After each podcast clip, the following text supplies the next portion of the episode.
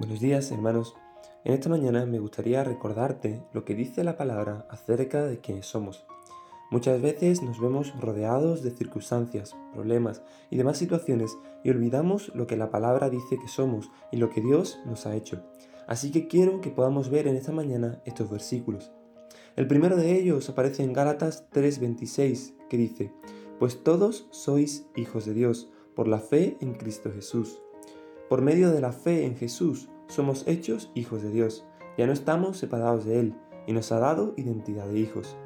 En 2 Corintios 5:17 dice, De modo que si alguno está en Cristo, nueva criatura es. Las cosas viejas pasaron, he aquí, todas son hechas nuevas. Por medio de Cristo somos renovados, lo viejo ya pasó, y ahora todo es hecho nuevo en nosotros. En Efesios 1:7 dice, en quien tenemos redención por su sangre, el perdón de pecados según las riquezas de su gracia. Somos perdonados y redimidos de nuestros pecados por su sangre. Conforme a su gracia nos ha hecho libres del pecado, ya no hay muerte, sino vida.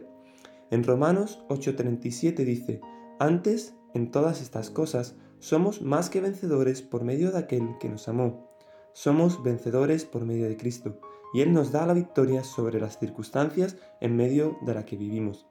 Y me gustaría terminar con Romanos 8:39, que dice, ni lo alto ni lo profundo, ni ninguna otra cosa creada nos podrá separar del amor de Dios, que es en Cristo Jesús, Señor nuestro. Somos amados, y nada nos puede separar de su amor. Dios te bendiga.